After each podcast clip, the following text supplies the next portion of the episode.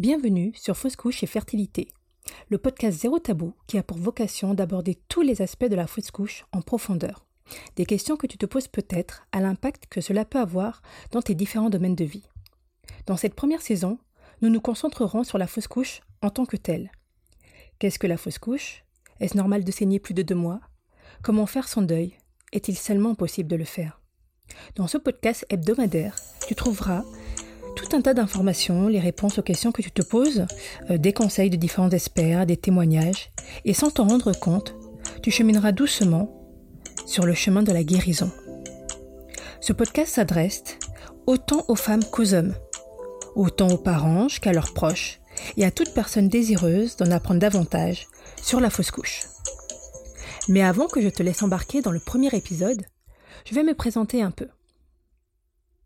Après tout, tu te demandes peut-être qui je suis. Je m'appelle Linda Conchaudron.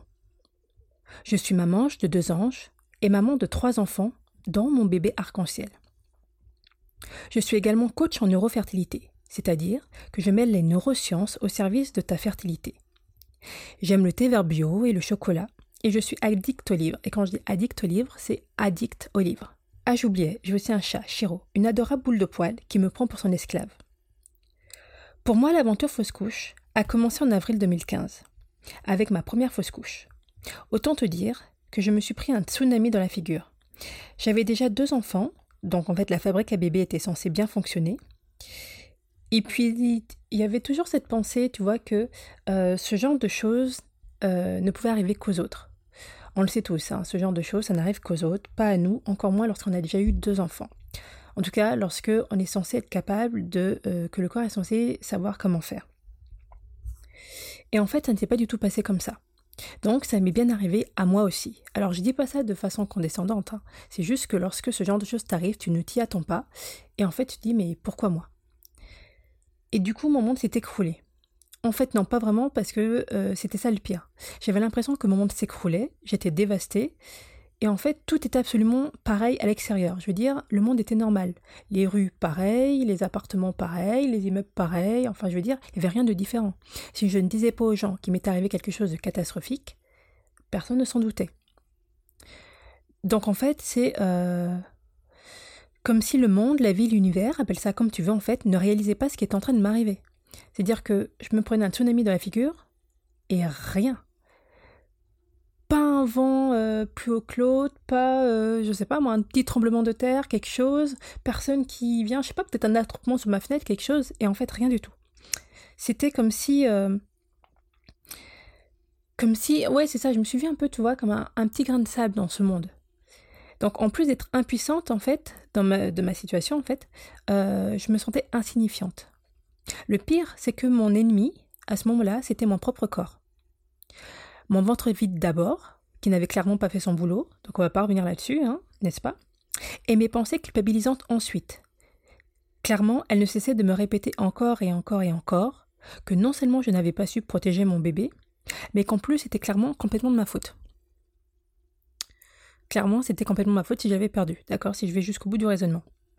Donc là, je vais pas rentrer dans les détails euh, de mon histoire pour ce premier épisode. On va y aller progressivement. Mais promis, dans un autre épisode, je prendrai vraiment le temps d'en parler avec toi, euh, d'apporter mon témoignage, il n'y a pas de raison que je ne le fasse pas, et d'apporter également mon expertise dans d'autres épisodes. Donc là, je ferme la petite parenthèse.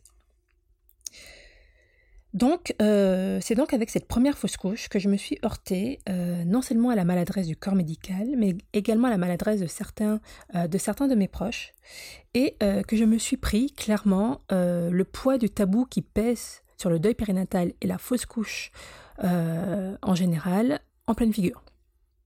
En fait, c'est à partir de là que j'ai voulu changer les choses et permettre à d'autres parents d'avoir les informations et le soutien qui m'avaient manqué.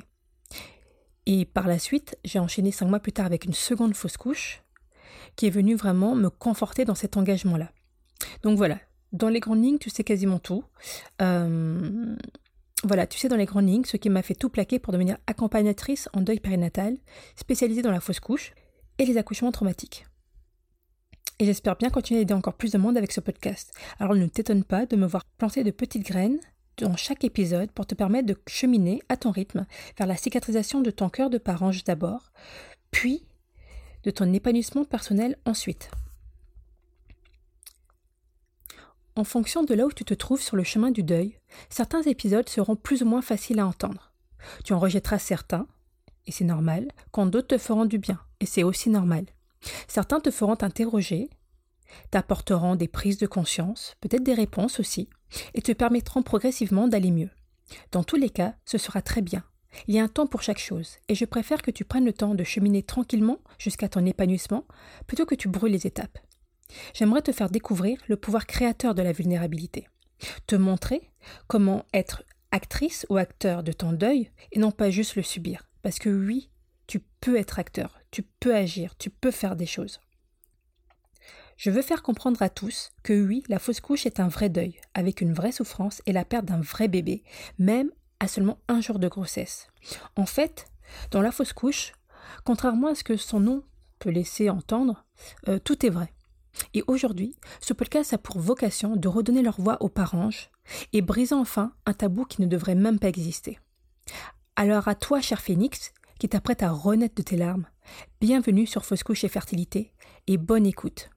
N'hésite pas à t'abonner au podcast, à le partager et à m'écrire si tu souhaites communiquer avec moi.